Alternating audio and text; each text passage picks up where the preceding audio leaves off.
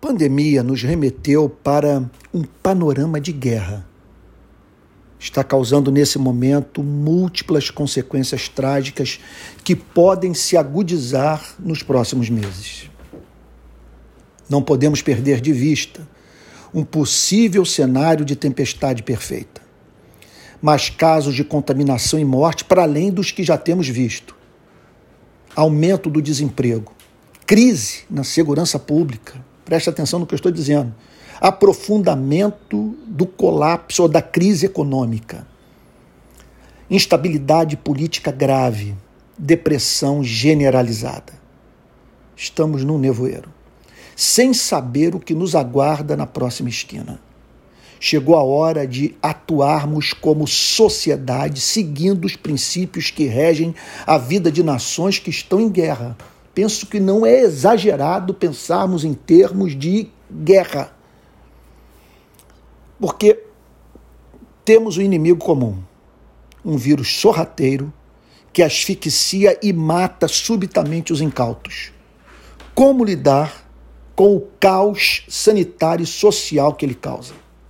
Primeiro, não tornando a vida de ninguém mais difícil do que já é. Caminhe com as próprias pernas.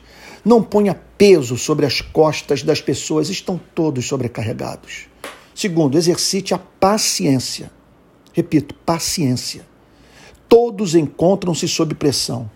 Pessoas não estão no que costumamos chamar de seu normal ou no seu melhor estado psicológico. Discutir relação, por exemplo, nesse contexto, pode significar recebermos em troco resposta que não receberíamos se as circunstâncias fossem outras. Terceiro, não mate, você é veemente, talvez até mal educado agora. Faço por amor. Não mate seus parentes trazendo o vírus para dentro da sua própria casa. Você não se perdoará se, por ter botado a sua liberdade à frente do amor aos que lhe devem ser mais caros, levar membros da sua família à morte. Quarto, faça parte de campanhas humanitárias. Milhões amargam desemprego e vem o espectro da fome cercar seus lares. Ajude alguma instituição, participe de ações solidárias e voluntárias e viva com mais simplicidade. Quinto, não trabalhe para mentira, o obscurantismo, o temerário, divulgando o que carece de fundamento científico. Busque sempre saber a origem da informação que passa adiante. Indague qual é a fonte do que digo? Sexto, veja como abominável você tirar vantagem dessa situação, furando fila de vacinação, por exemplo, ou explorando pessoas, comportando-se como agiota da vida alheia. Sétimo, busque informação sobre pessoas do seu relacionamento que podem estar precisando da sua solidariedade. Oitavo, espalhe pelas redes sociais palavras de esperança, consolação e sabedoria. Ajude as pessoas a crerem que essa tribulação vai passar porque Deus é soberano. Dissemine mensagem que possa ajudá-las a encontrar também direção para a sua vida.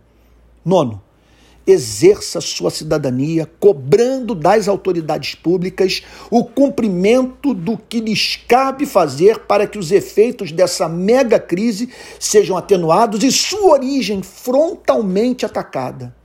Que você seja mais leal ao povo do que ao rei. E em último lugar, ore. Peça que Deus se compadeça da humanidade, abrevie o nosso sofrimento e aprimore o nosso caráter como resultado dessa pandemia.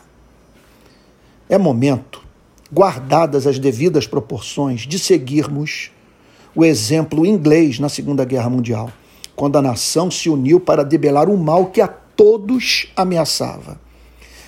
Sempre me comovo quando leio as palavras do ministro, do primeiro-ministro Winston Churchill, sobre os dias que ele chamou de dias de sangue, suor e lágrimas.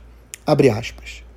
Essa foi uma época em que toda a Inglaterra, é, é, perdão, vou repetir. Abre aspas. Essa foi uma época em que toda a Inglaterra trabalhou e se esforçou até o limite máximo, esteve mais unida do que nunca. Homens e mulheres esfalfavam-se nos tornos e máquinas das fábricas até caírem no chão, exaustos, e terem de ser arrastados para longe e mandados para casa, enquanto seus lugares eram ocupados por outros que já haviam chegado antes da hora. o sentimento de medo parecia ausente do povo. E seus representantes no, no parlamento não ficaram aquém deste estado de ânimo. Muitíssima gente se mostrava decidida a vencer ou morrer. Fecha aspas. Que tudo que você e eu estamos passando possibilite escrevermos a página mais bela da história da nossa vida. Que lá na frente seja dito que fizemos diferença.